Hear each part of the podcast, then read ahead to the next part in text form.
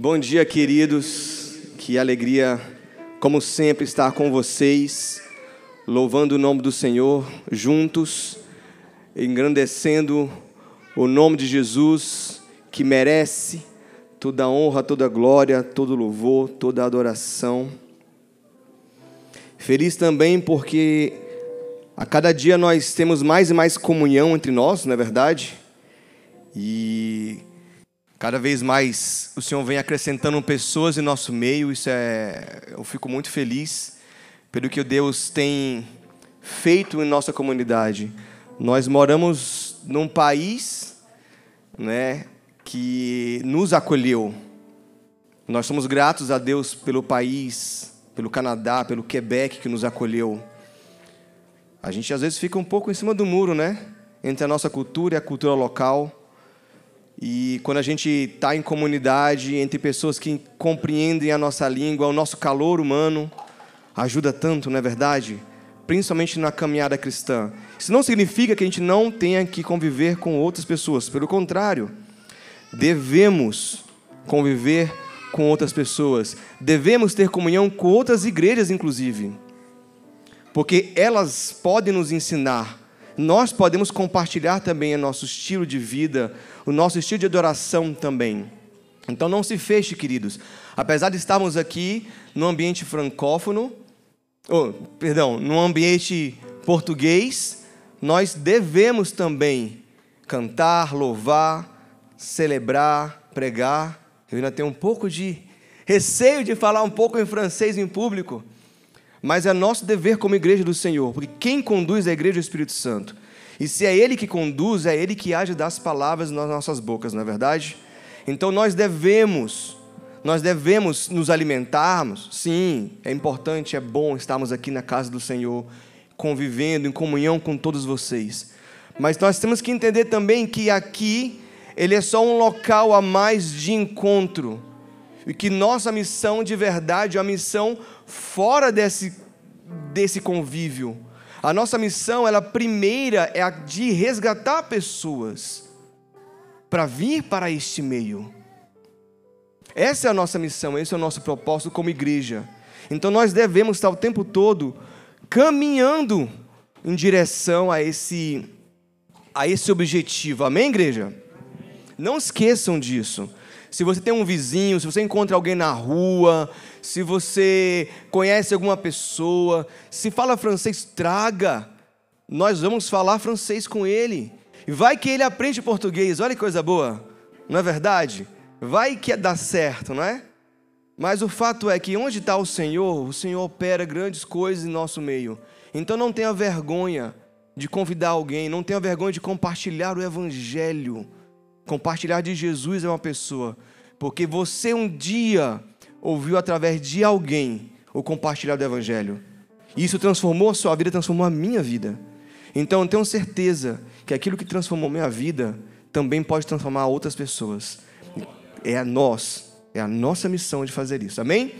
Mas vamos, vamos entrar aqui naquilo que o Senhor tem para nós no dia de hoje. Nós estamos estudando o Evangelho de Jesus, não é? Segundo João. Quem era? Quem foi João? Hã? Discípulo e depois ele foi um apóstolo, não é? Um escritor muito importante, deixou algo singular para nós nas escrituras. Os textos de João, eles estão muito envolvidos com a palavra amor, com o sentimento amor e não o amor humano em si, mas o amor de Cristo, o amor divino. E a gente até chama esse livro, nesse evangelho, de evangelho do amor, não é? Porque a forma como ele enxerga, a forma como ele explica, a forma como ele expõe aquilo que ele viu de Cristo, envolve de uma forma singular, onde talvez outros livros não nos envolvam da mesma forma. Falando um pouco mais de João, nós já conversamos bastante, já falamos tantas coisas legais que a gente encontra né, nesse livro.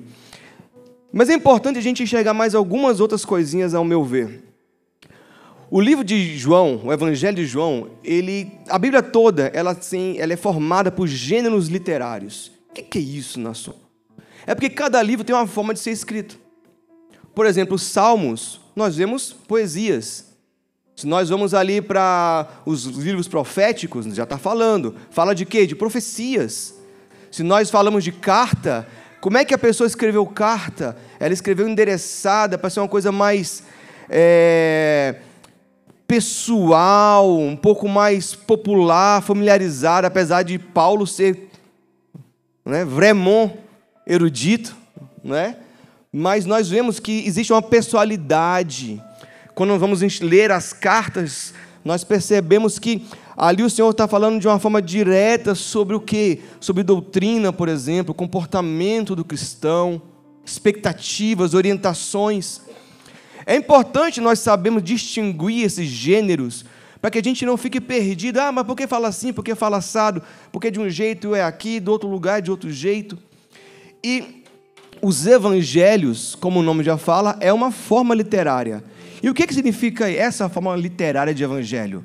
Porque a palavra evangelho significa o quê? Boas novas. Anunciar boas novas.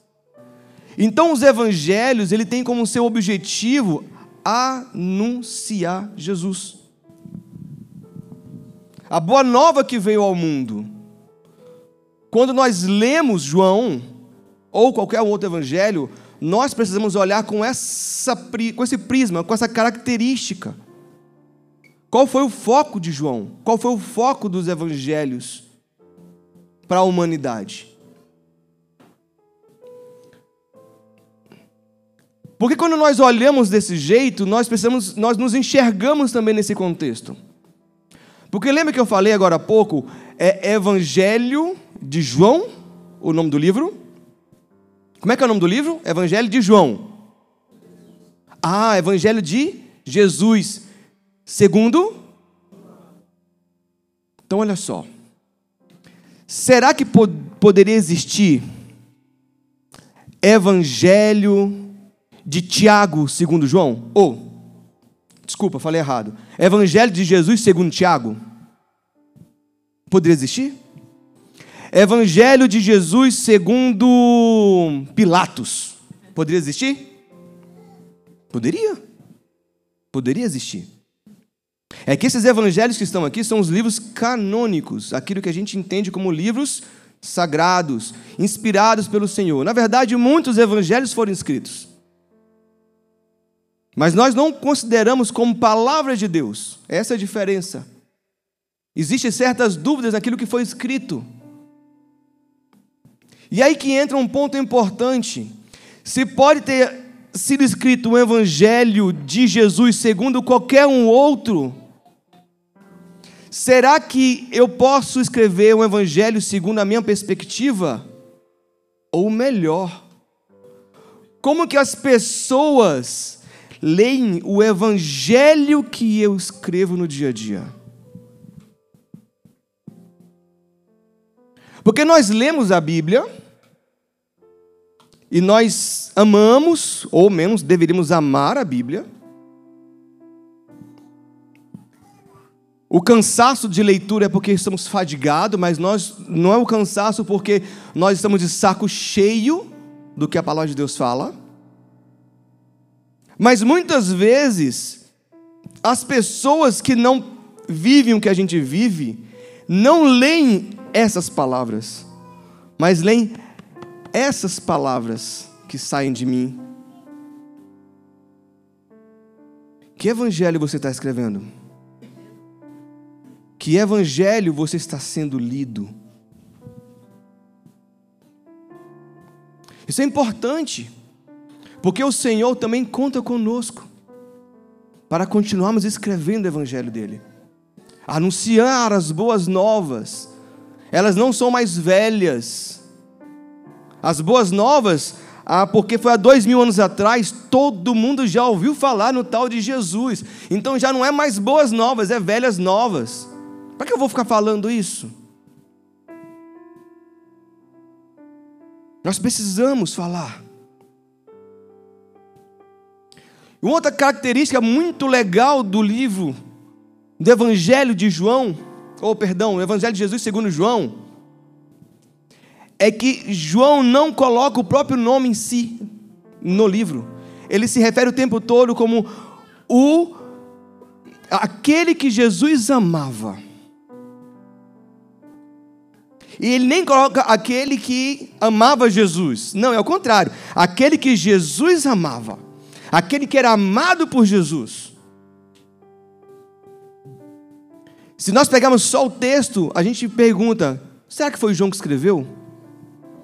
A gente consegue chegar à certeza que foi o apóstolo João por conta da igreja primitiva por conta lá do passado, aquele que outros historiadores deixaram escrito e confirmar a veracidade que João era João. Mas o que me mostra também isso é que João não estava preocupado em se dar nome. Ele estava preocupado em colocar Jesus no lugar de Jesus, anunciar as boas novas. Seja menos de mim, Senhor, mais de ti. Que morra eu, que cresça, que viva ti, Senhor que as minhas palavras não precisam ser ditas porque foi eu quem disse, mas porque o teu espírito conduz as coisas.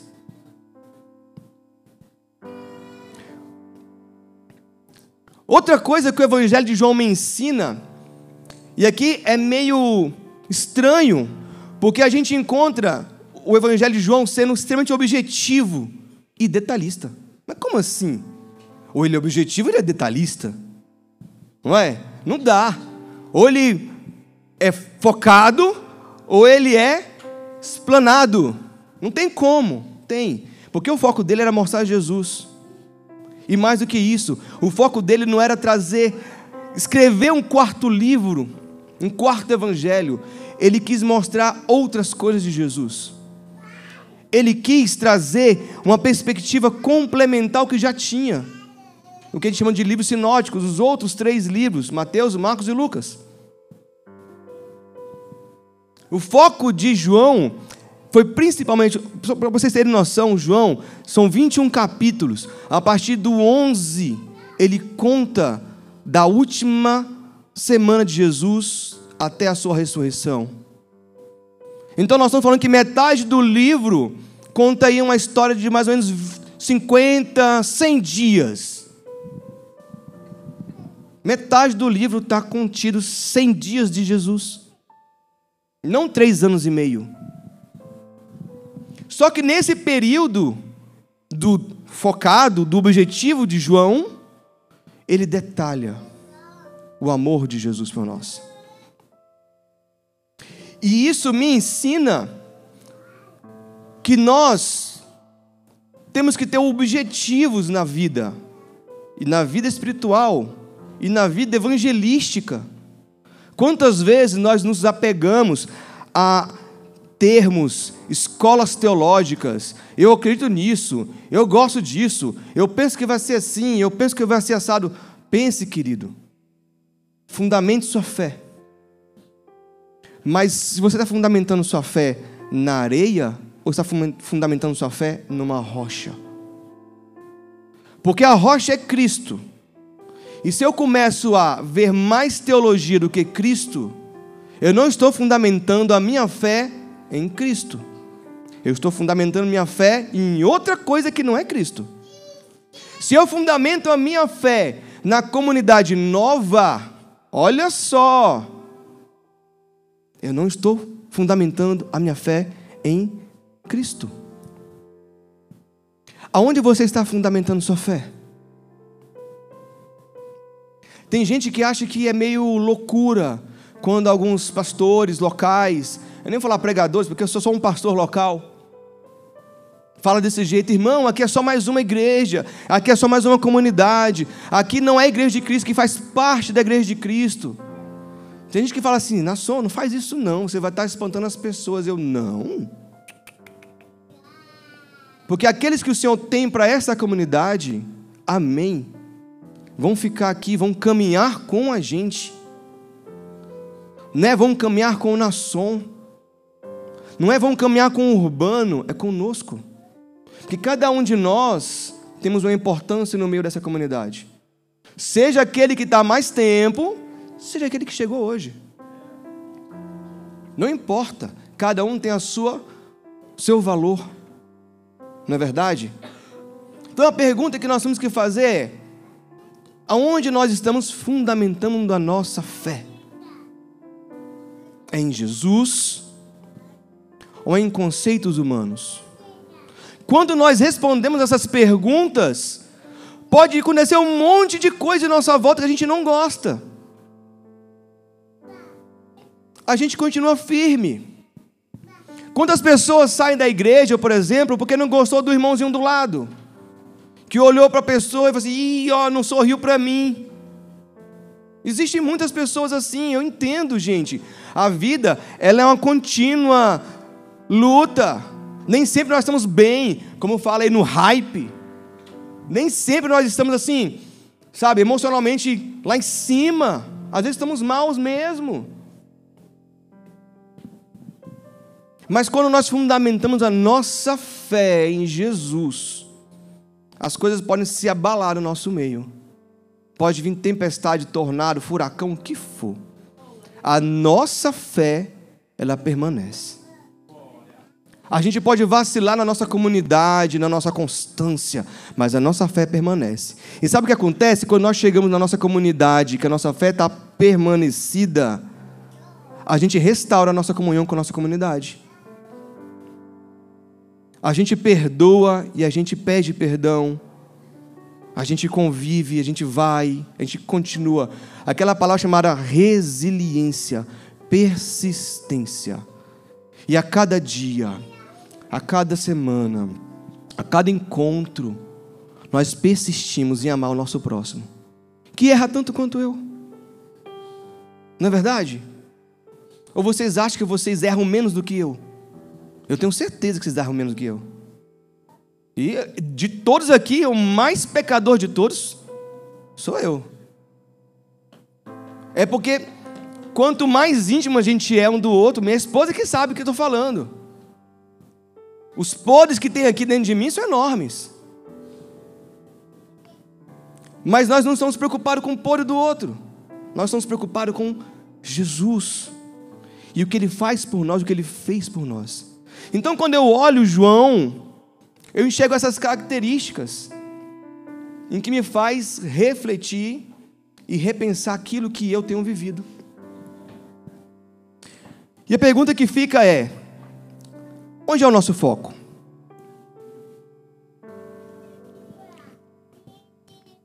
Deveríamos ser nas boas novas que o Evangelho nos proporciona. E como nós estamos estudando João, nós vimos as nossas duas últimas semanas, nos dois últimos domingos, com Sancler e Henrique, né? Pastor Sancler e o Pasta, como a gente apelida ele. Gente, se vocês contarem Henrique de novo, pode chamar ele de Pasta, que ele gosta, viu, gente? É com X, pasta, viu? Pasta. Então, se você vir alguém falando desse jeito, é um apelido carinhoso, tá, gente? E eles pregaram aqui sobre a morte. Sancler trouxe uma visão espetacular sobre o sangue, o que, representa a vida no sangue. Depois nós tivemos Henrique semana passada, falando de ressurreição. Nós, inclusive, semana passada, tivemos a bênção, a alegria, o prazer de ter três conversões aqui. Glória a Deus por isso. Não é conversão à igreja, gente. Não é conversão à comunidade nova. Isso é consequência. É a Cristo. Aquilo que nós pregamos. Cristo. Amém? E hoje, nós vamos dar continuidade nisso. Mas olha só, antes de dar continuidade naquilo que eu tenho para falar, eu preciso fundamentar algumas coisas que eu tenho que explicar. Por favor, projeta para mim o primeiro versículo, a primeira parte, eh, parte bíblica, Lucas 18, 31 a 34. Aqui nós vimos Jesus anunciando a sua morte. Óbvio, né, gente? Antes de morrer, né? Então, Jesus, antes de morrer, anunciou já a sua morte para os discípulos. E lá falava o seguinte, é do 31 até o 34. Jesus chamou à parte os doze e lhe disse: Estamos subindo para Jerusalém, e tudo que está escrito pelos profetas acerca do filho do homem se cumprirá. Ele será, ele quem? Jesus. Ele será entregue aos gentios que zombarão dele, o insultarão, cuspirão nele, o açoitarão e o não ouvi. Matarão. 33. E no terceiro dia ele ressuscitará. Glória a Deus. E o último 34, por favor. Os discípulos não entenderam nada dessas coisas. O significado dessas palavras estavam oculto e eles não sabiam o que lhe estavam falando. Então Jesus, chegando, indo para Jerusalém, ele já anunciou: Olha só, vai acontecer tudo isso comigo. Você preso, você açoitado, você morto, e no terceiro dia eu vou ressuscitar. Jesus já estava preparando os discípulos para o que estava acontecendo, para o que iria acontecer, na verdade.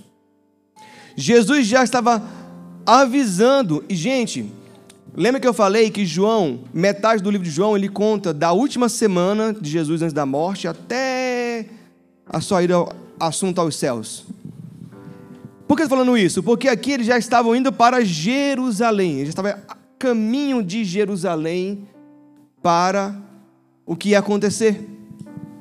Ou seja, Jesus não falou essas palavras no começo do seu ministério, apesar de que eu imagino que ele deve ter comentado alguma coisa também.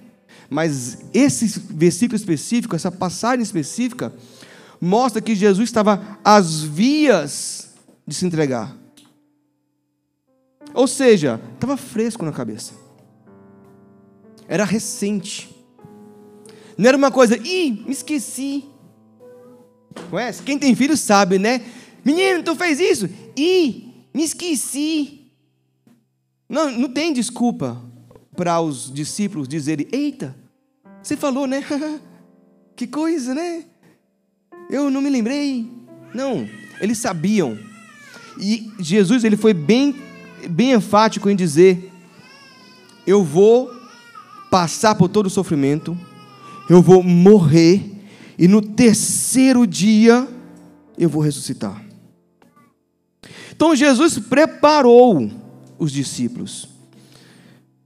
Por favor, próximo, próximo grupo de versículos, João 14, a partir do 15.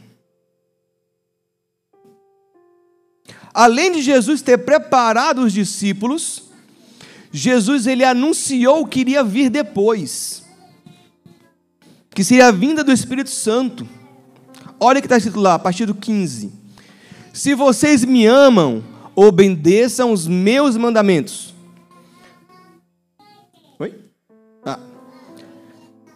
Próximo, por favor.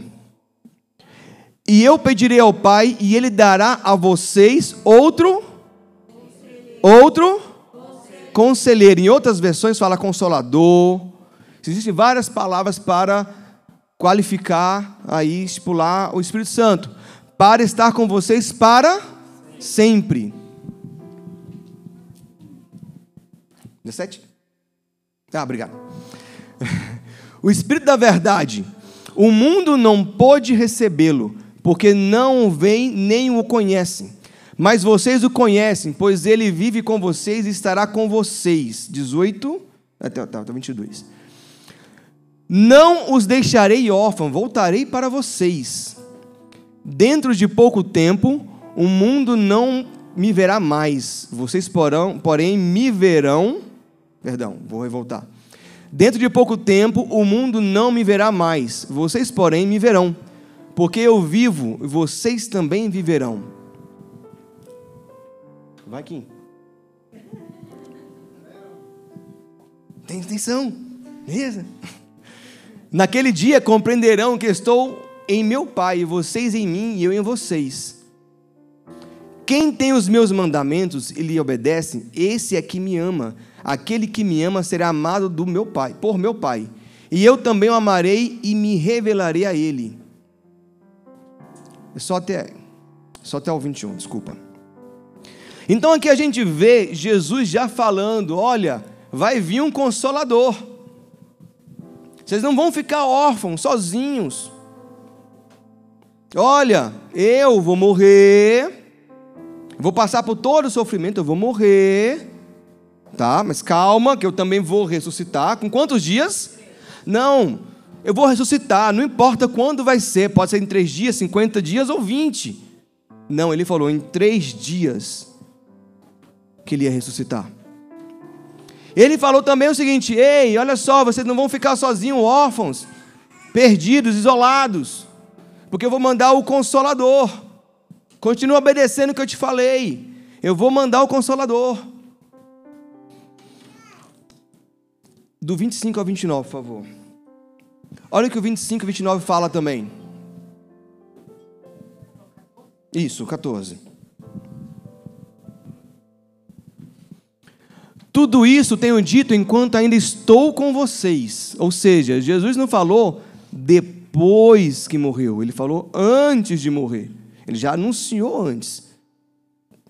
Mas o conselheiro, o Espírito Santo, que o Pai enviará em meu nome, ensinará a vocês todas as coisas e fará vocês lembrarem de tudo que eu disse.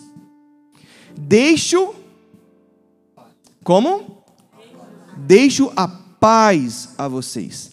A minha paz dou a vocês. Não dou como o mundo dá. Não se perturbe o seu coração, nem tenham medo. 28. Vocês me ouviram dizer: Vou, mas volto para vocês. Se vocês me amassem, ficariam contentes, porque eu vou para o Pai, pois o Pai é maior do que eu até o 29. Isso eu digo agora, antes que aconteça o quê? A morte e ressurreição. Para que, quando acontecer, vocês creiam. Então, ou seja, Jesus deixou bem preparadinho todo o caminho. Estava tudo pronto. Ele explicou bem detalhadinho todas as coisas.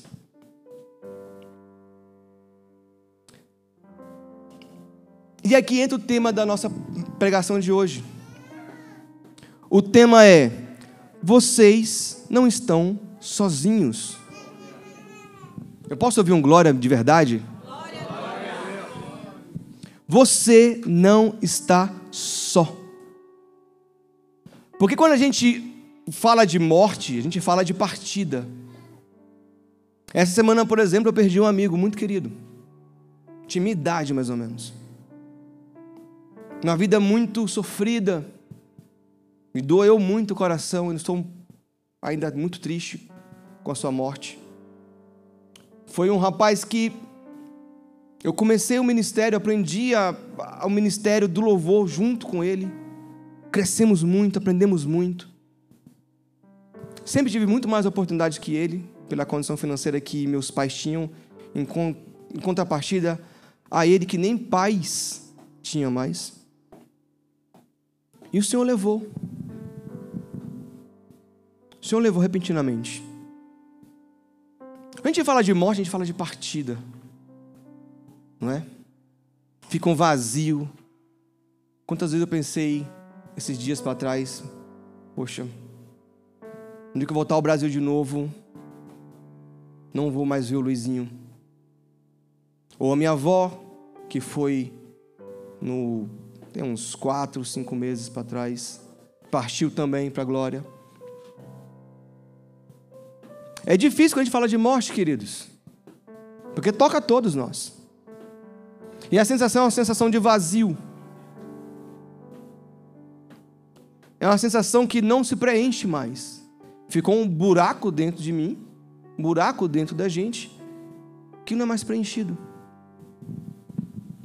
Isso é o buraco humano, mas aí Jesus fez o que? Ele ressuscitou. Ele ressuscitou. E a expectativa, eu imagino que a expectativa dos discípulos e de todos aqueles que caminhavam com Jesus, que viram Jesus ressuscitado, era: beleza, agora o homem ficou para valer aqui, e vamos arrepiar. Jesus fala assim: calma, eu tenho que ir para o Pai. É vocês, são vocês que vão. Eu vou mandar o consolador. E a sensação que fica é: poxa, tu foi, tu voltou e tu foi de novo? Quantas vezes nós lemos essa passagem, a gente lembra desses, desse acontecimento da morte e ressurreição de Jesus, como Jesus morreu, ressuscitou, mas ele foi. Porque a gente não pega mais em Jesus, a gente não toca mais nele, a gente não enxerga mais ele com esses olhos carnais. E quantas vezes nós nos sentimos sós? Parece que nós lutamos com a nossa fé todos os dias. Porque às vezes as coisas melhoram e as coisas pioram, as coisas melhoram e as coisas pioram, as coisas melhoram e as coisas pioram. E dá um sentimento de solidão, de vazio. Mas calma, porque eu estou te falando eu estou trazendo para você essa palavra. Calma. Keep calm. Vocês não estão só. Porque Ele enviou o Consolador, o Espírito Santo, o amigo, o ajudador, o advogado, o Paracletos. Ele enviou o Espírito da sabedoria, o Espírito de Deus, o próprio Deus, que deixou de habitar no meio dos louvores somente, para habitar dentro de mim. E esse Espírito Santo que habita dentro de mim, habita dentro de você também. É uma insanidade, irmãos. O Deus Todo-Poderoso, Senhor de todas as coisas, mora dentro de mim. Sujo, pecador, um humano. O Deus que criou todas as coisas mora onde? Aqui, ó. Quando eu era criança, eu às vezes ficava pensando assim: eita, será que eu abrir assim um pouquinho e dá para ver ele? Sabe? Criança pensa cada coisa, não é verdade? Se mora dentro de mim, se cortar aqui, ele vai fugir. Não, não pode cortar o braço, não pode, porque a gente não quer, a gente não tem a sensação de querer ver e pegar e.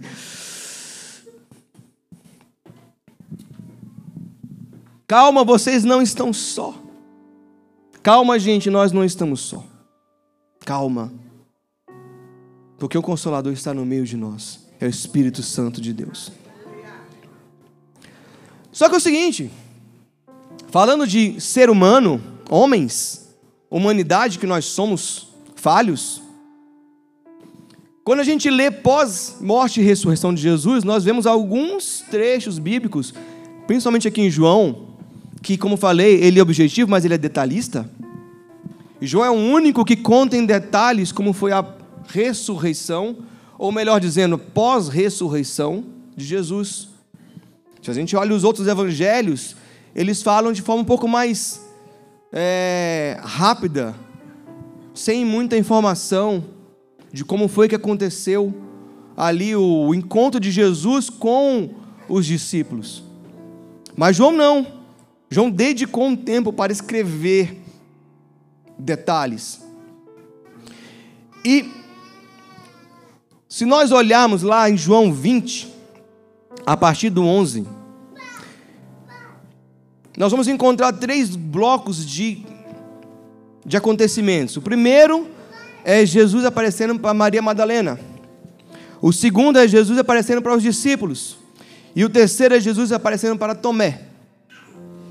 E aqui o Senhor me mostrou algumas características humanas de comportamento que eu queria compartilhar com vocês. Nós vamos ler primeiro o texto e depois a gente vai comentar. Então, vai ser do 11, para quem está eh, lendo junto comigo pela Bíblia, do 11 ao 18, que fala o seguinte: Maria, porém, ficou à entrada do sepulcro, chorando, quando Jesus já tinha ressuscitado. Enquanto chorava, curvou-se para olhar dentro do sepulcro.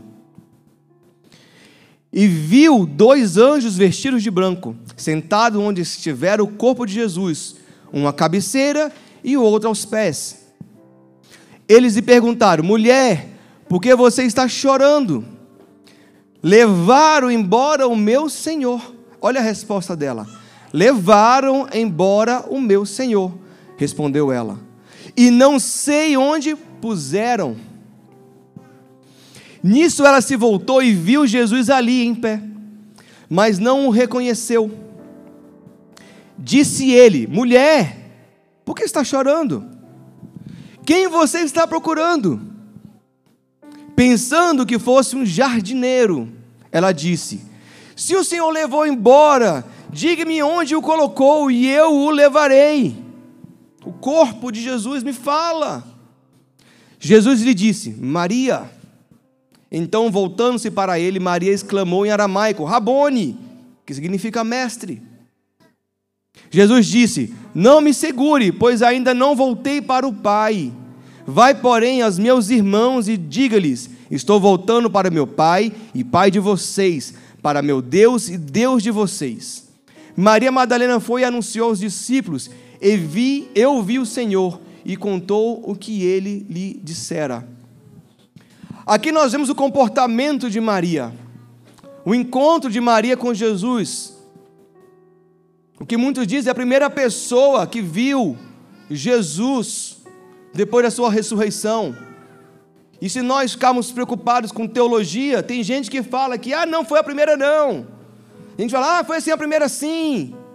E a teologia aqui não importa, o que importa é que alguém viu Jesus. O resto é secundário. Imagina se você fosse o privilegiado de ser curado pelo Senhor. A gente agora vai celebrar você porque você foi curado. A gente vai celebrar o Senhor que trouxe a cura. A mesma coisa. Maria, quando chegou ali, ela ficou o que, queridos? Ansiosa, preocupada, chorava. Pelo que, irmãos? O que, que ela procurava? Hã? Como? O corpo, o corpo de Jesus. Para quê? Para que que nós procuramos o corpo de Jesus? Principalmente porque ele tinha anunciado que ele ia ressuscitar. Muitas vezes nosso comportamento humano é de ansiedade. Muitas vezes nós, como os líderes de igreja, pastores, nós trazemos ensino, incentivamos coisas, mas a nossa ansiedade bloqueia da gente viver o melhor.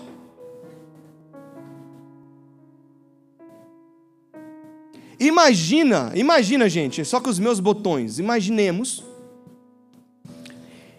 que Maria, quando chegou ali naquele sepulcro, e ela olhou para dentro e não viu Jesus, ela falou assim: beleza, aconteceu. Só falta ele aparecer agora, mas eu acredito, eu sabia que ele ia ressuscitar. Seria massa essa história. Uau! Maria foi até o final, Maria Madalena acreditou, ela ouviu as palavras de Jesus e ela foi fundo. Não! Maria estava chorando, ansiosa, desesperada. Viu dois anjos lá dentro, não queria nem saber dos anjos, gente. Meu Deus, se eu ver um anjo hoje, ai Jesus, coisa mais linda, todo de branquinho. Eu fico imaginando uns anjinhos com umas asinhas assim, sabe, meu brilhosinho, voando.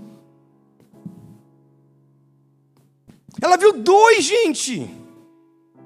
E a preocupação dela foi o que? Achar um corpo morto. Me devolve o corpo dele, por favor. E aí, não bastasse ter um anjo, dois anjos, ela se volta e o próprio Senhor está do lado. E ela fala: Moço, ô moço, só diz para mim onde ele está. Não tem importância não se você roubou. Diz para mim onde ele estava lá buscar. Não tem importância não. Eu não vou te, eu não vou te condenar, eu não vou te, te, te denunciar, não fazer nada, eu só quero o corpo. Sabe o que é isso, irmãos? Ansiedade. Jesus fala, nos ensina, nos instrui. O Espírito Santo está dentro da gente. O Espírito Santo conduz as coisas à vida, nos dá promessas, promessas de saúde, não sei, financeira, de filhos. Mas a gente fica preocupado com o quê? Com finanças, o que eu vou comer amanhã. O Senhor nos dá uma promessa dessa terra, de vivermos aqui. Sabe o que a gente fica com medo? Meu papel vai vencer. O meu vício está expirando. Queridos, o Senhor está dizendo hoje para nós: calma, você não está só. Confia nas minhas promessas. Confia nas minhas promessas que as minhas promessas eu cumpro, as minhas palavras eu sou o suficiente para cumprir, eu não sou homem para mentir. Essa é a palavra do Senhor para nós essa manhã. O que que o Senhor te prometeu que você até hoje não colocou os pés da cruz? O que que o Senhor te disse e que você nesse momento só vive na ansiedade? Porque tem que acontecer, porque tem que acontecer, porque tem que fazer. Para todo comportamento humano, Deus tem uma resposta divina. Para toda resposta divina, Ele espera de nós uma ação. Quando nós nos, nos confrontamos, nos estamos de frente a um comportamento humano, qual é a resposta que o Senhor dá para você? Qual é a resposta que Deus te dá?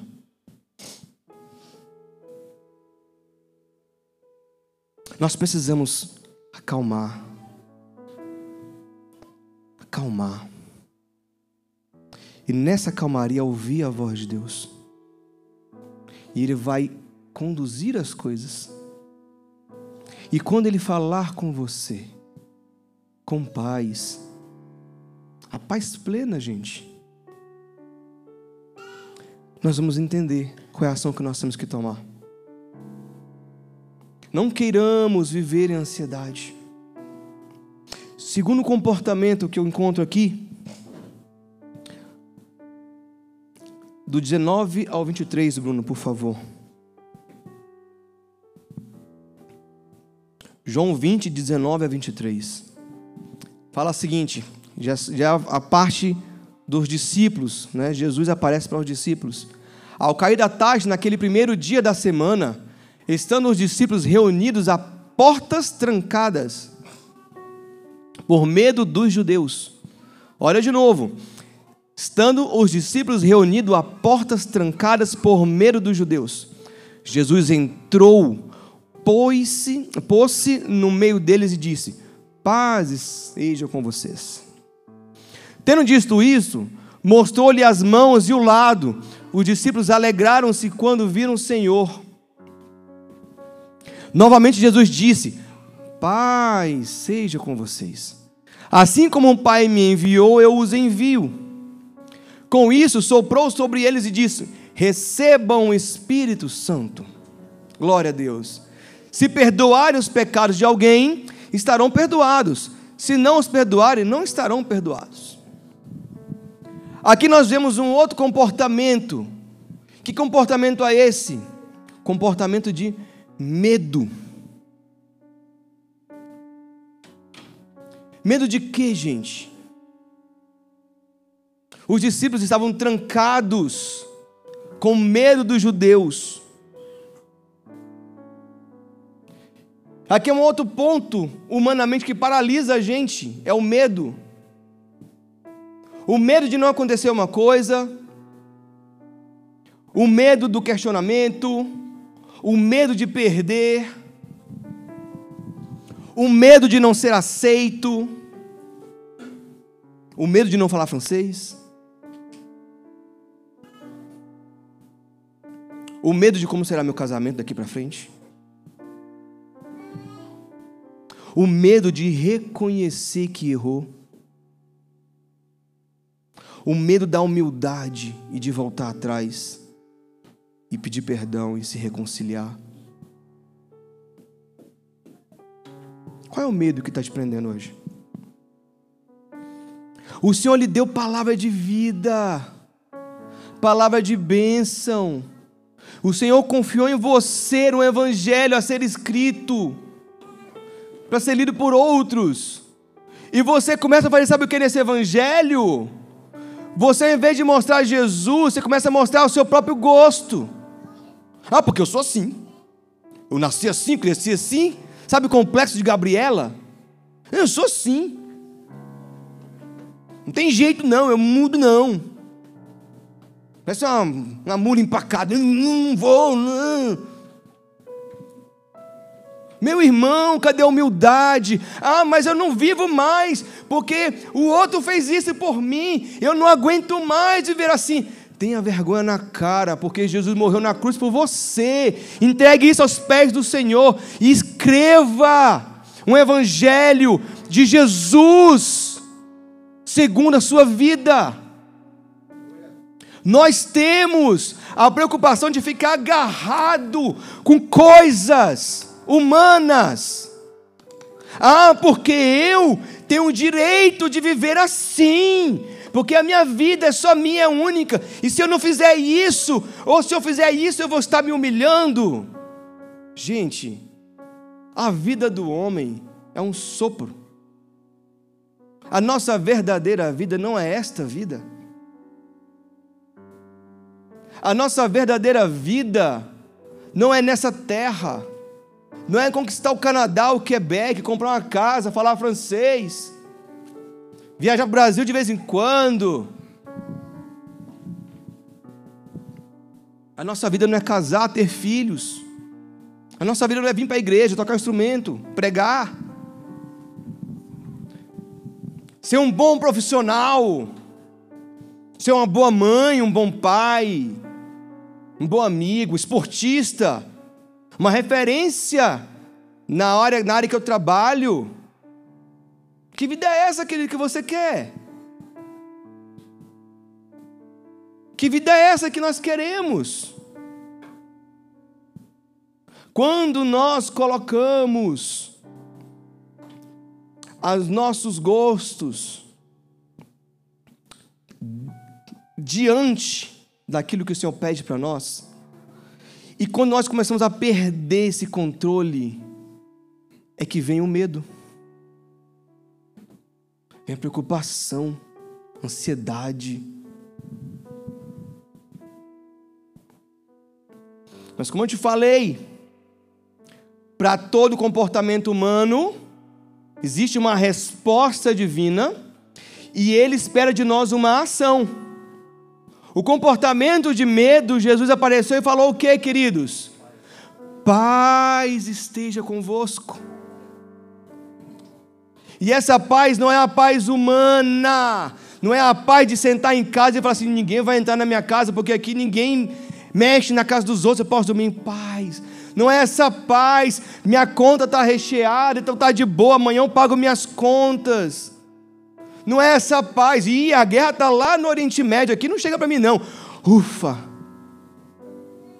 É a plena paz. É a paz que no meio do caos, eu estou, sabe como? Glória a Deus! Aleluia! Está acontecendo guerra Aleluia, Jesus. Maranata, ora vem, Senhor Jesus, vem logo. Está acontecendo um problema de pandemia? Senhor, tu és bom, Jesus, e tua misericórdia dura para sempre. Ah, eu tenho alguém morrendo. O Senhor, tu és o dono da vida. Eu vou sentir muita falta dessa pessoa, mas o Senhor, tu és maravilhoso. Eu não vou perder a minha paz, eu não vou perder o meu momento contigo, eu não vou perder a minha comunhão. Eu não vou deixar o diabo vir aqui atrapalhar as minhas coisas, a minha vida, a minha cabeça, porque eu tenho paz.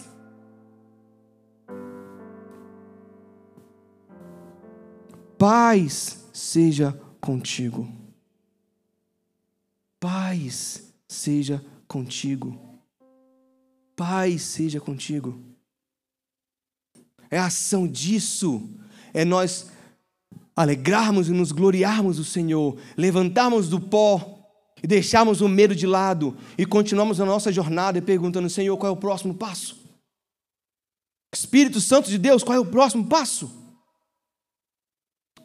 Terceiro comportamento que eu encontrei nessas escrituras, nesse texto bíblico, Jesus e Tomé, famoso, do 20 ao 29, por favor, Bruno.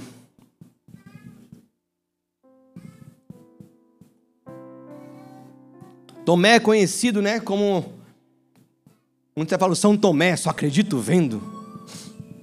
Vem daqui, essa passagem bíblica, e fala o seguinte: é até o. Tá bom. Tendo dito isto, mostrou-lhes as mãos. De... Não, é a partir do 24. Por favor, Bruno. Tomé, chamado Dídimo, um dos doze, não estava com os discípulos quando Jesus apareceu. Os outros discípulos lhe disseram: Vimos o Senhor, mas ele lhe disse: Eu não vi. Perdão, se eu não vir as marcas dos pregos nas suas mãos, e não colocar o meu dedo onde estavam os pregos, e não puser a minha mão do seu lado, não crerei. Uma semana mais tarde, os seus discípulos estavam outra vez ali, e Tomé com eles. Apesar de estarem trancadas as portas, Jesus entrou, pôs-se no meio deles e disse: Não, essa parte está meio xoxinha. Paz esteja com vocês. E Jesus disse a Tomé: Ei, vem cá.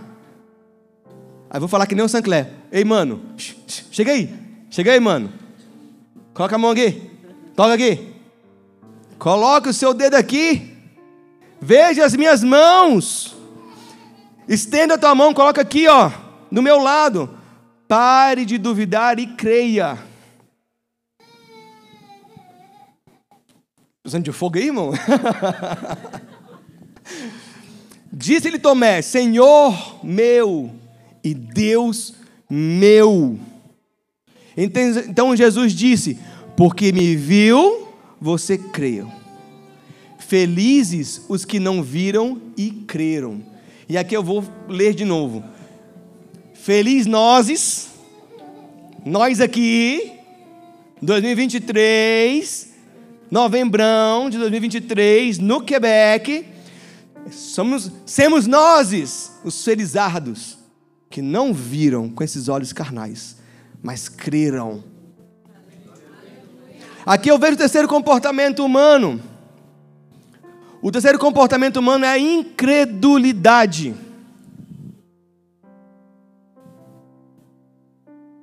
Não adianta você me contar do teu testemunho urbano de milagre não adianta eu ver a tua filha de testemunho de milagre vendo viva aqui. Foi você que me contou. Se eu não ver com os meus próprios olhos acontecendo, não, não, só acredito vendo, ou só se acontecer comigo. E olhe lá, que pode ser um acaso também se acontecer comigo. Ah, não. Tentou engravidar tantas vezes, não deu certo. Só engravidou porque fez né, é tratamento médico. Ah, isso não é milagre, não, gente. Isso aí é tipo, ah, lá, o cara foi lá e estudou e fez. Ah, não, é, você veio para o Canadá, ah, é, não foi um milagre do Senhor, não. Você estudou e lá falou francês e teve relacionamento com outras pessoas. E se você veio trabalhando, você aplicou num processo imigratório, você veio e. Isso não é milagre, não. Ou tantas outras coisas, queridos. Quantas vezes nós somos incrédulos? Pior do que isso porque nós estamos falando dessa incredulidade humana, que o outro falou do outro, sabe? Mas aqui era o próprio Filho de Deus falando. E lembre que lá atrás eu mostrei para vocês, a gente fundamentou bem a construção da nossa narrativa, da nossa lógica de hoje, Primeiro Jesus morreu, depois ele mandou, ressuscitou, mandou o Espírito Santo. Ele prometeu tudo isso antes de sua morte. Ele treinou seus discípulos, ele ensinou exaustivamente. Estava claro na mente deles. O próprio Senhor falou assim: Ei, tá vendo todos esses milagres aqui? Tem mais um para você. Eu vou morrer, ressuscitar e vou mandar o Espírito Santo. Tenha paz, fique calmo, sustente, firmeza. O próprio Deus ensinando, o próprio Deus falando e o próprio homem sendo incrédulo. O que nós fazemos com a nossa incredulidade?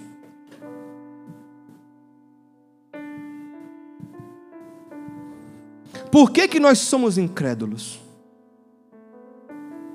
Que espírito, e aqui eu não estou falando espírito no sentido mal, é só no sentido de sabe, sensação, de comportamento. Que espírito de Tomé é esse, de incredulidade? Quando Deus fala para a gente sobre nossa comunidade, as bênçãos e as promessas que Ele quer trazer para essa comunidade, qual é o nosso comportamento em relação a isso? Quando Deus fala que Deus tem uma bênção para o Quebec, não só para a cidade, mas para a província como um todo, qual é o nosso comportamento com relação a isso? Ih, para cá, para Quebec? Nós somos ninguém. Formiguinhas. O que, vamos fazer aqui, gente? Fala português. Numa província que fala francês. 100, 100 pessoas aqui. A província de Quebec tem mais de, sei lá, 7 milhões de pessoas. Não. Vai não. Então, tipo assim, então por isso que tipo assim, eu venho para minha comunidade, eu convivo com os meus irmãos, eu amo louvor, a palavra ela é boa também, eu gosto mesmo daquela comunhão, café da manhã é top. Sabe? Mas tipo, não vamos mais que isso, não, tá bom. Tá bom. Que incredulidade é essa, queridos, que nós vivemos? Que incredulidade é essa diz assim: eita, ou medo, ou ansiedade, qualquer um dos nomes você pode dar. Eu não vou falar que eu sou cristão, eu não vou falar que eu sou crente, eu não vou falar que eu sou de Jesus. Meu trabalho não, meu vizinho não, porque vou me olhar torto. Aí, tipo, né? Já estou aqui, já, já é imigrante, já é difícil. Aí você não faça um negócio desse, aí que dá difícil mesmo. Aí o cara vai me olhar torto, vai jogar né, olho gordo em mim. Aí já começa a vir mandinga, coisa assim, Deus do céu. Que crente nós somos, gente.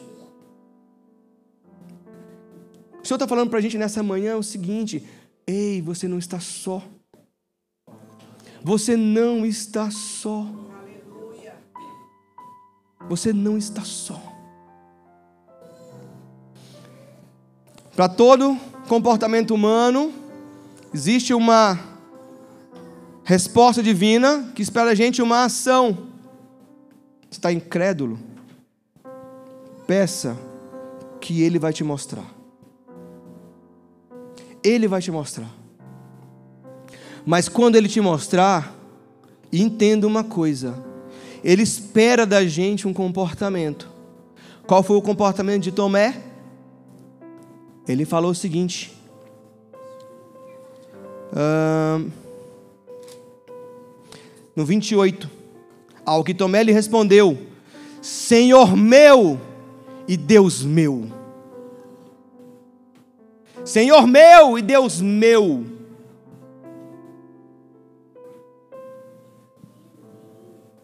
Qual é a tua resposta na incredulidade quando ele te mostrar?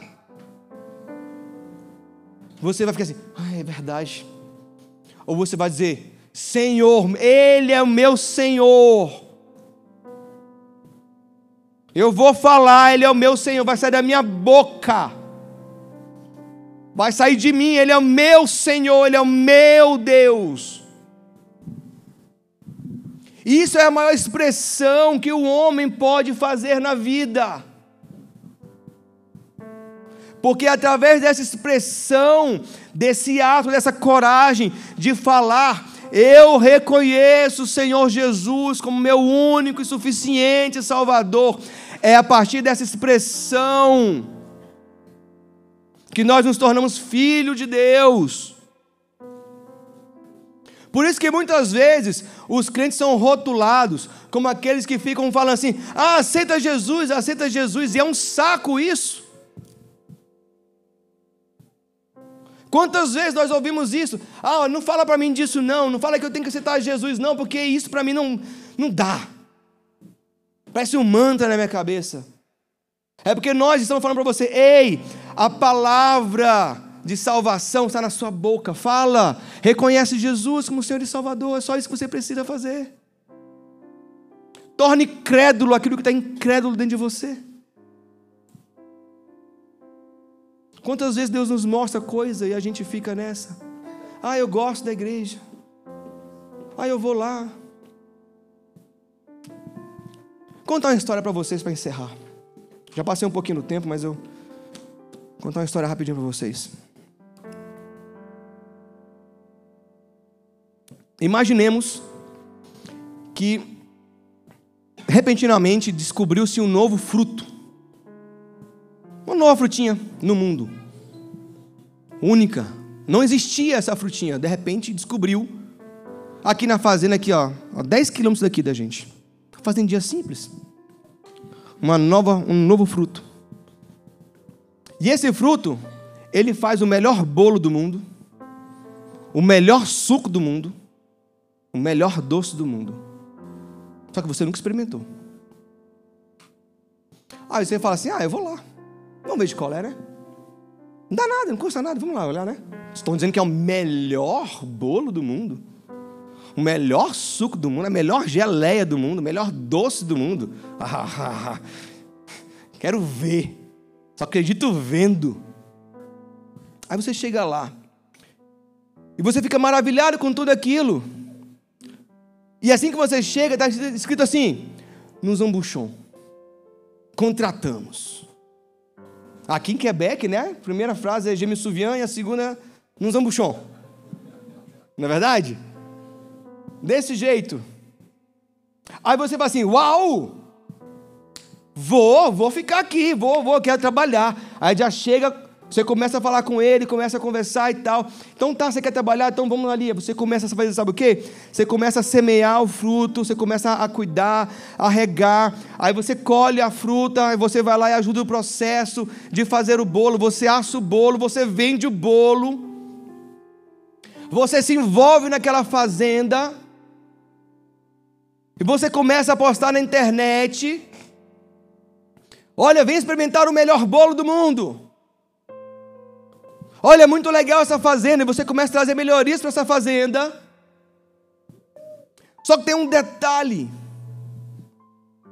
é que para experimentar do bolo, para experimentar da fruta, tem só um detalhe. Você precisa dizer assim: Eu quero. Eu quero experimentar essa fruta. Imagina você ter feito tudo isso, mas você falou assim: não, não falou. Eu quero experimentar essa fruta.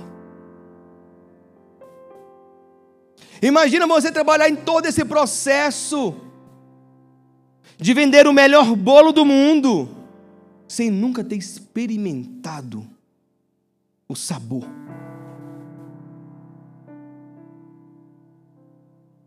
A igreja começar a fazer, né, queridos?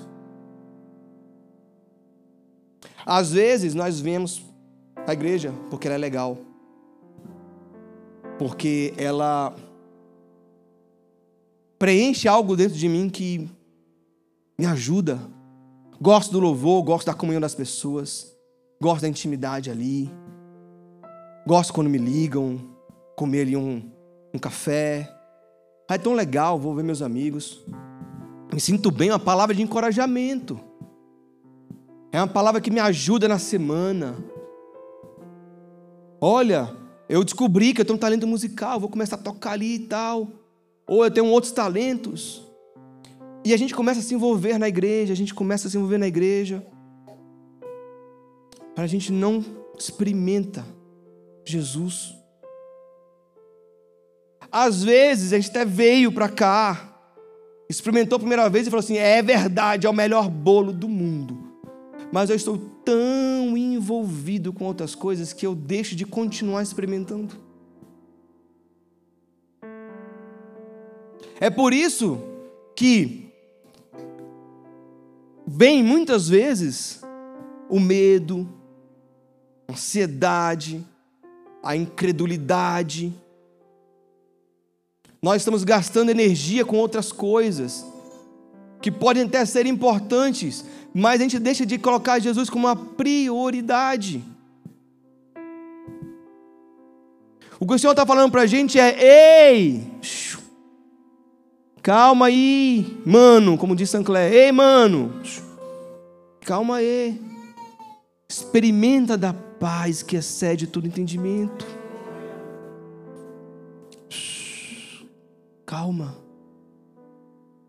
lança fora todo medo. Calma, apesar da ansiedade, descansa em mim. Experimenta da fruta que eu tenho para te oferecer. Jesus está hoje falando para você novamente. Experimenta desse fruto que eu estou te dando de graça, que é o melhor fruto que existe. Ah, nação, já experimentei, vem comer de novo. Vem experimentar de novo. Porque o Senhor quer isso da gente, que todo dia nós sentamos à mesa com Ele e comamos do fruto que Ele nos oferece. Todo dia, todo momento, o Senhor tem isso para nós. Vamos ficar em pé? Vamos fazer uma oração? E aqui eu quero fazer como um bom francês, como d'habitude, eu quero convidar, se você por acaso nunca experimentou desse fruto, ou achou que experimentou desse fruto, mas na verdade você não sabe de fato o gosto disso. Você nunca experimentou desse evangelho de verdade. Eu queria convidar você para vir aqui à frente. Você tem vergonha não, querido? Ah, eu estou fazendo alguma coisa na igreja agora, estou ocupado. Larga aí, ó. Eu quero convidar você para vir aqui à frente. Segundo convite, se faz tempo que você não experimenta desse fruto, desse Jesus, eu quero convidar para você vir aqui também, junto comigo. Não tenha vergonha. Vem aqui colocar a tua ansiedade, o teu medo, a tua incredulidade aos pés da cruz. O Senhor marcou um encontro com você essa manhã. Aleluia. Glória a Deus. E o Senhor, Ele conta, sabe com quem? Com os corajosos. Aqueles que têm coragem de abrir a boca e falar assim: Meu Deus e meu Senhor. Há quanto tempo você não fala mais isso? Vem aqui fale. Aleluia. Igreja, continue orando, colocando diante do Senhor a vida dos meus irmãos. Glória a Deus. O Senhor nessa manhã marcou um encontro comigo, com você, porque Ele quer te oferecer a paz que excede todo o entendimento.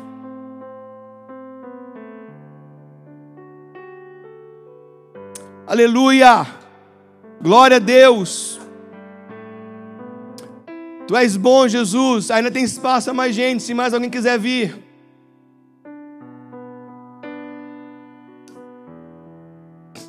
Aleluia, Jesus. Obrigado, Senhor.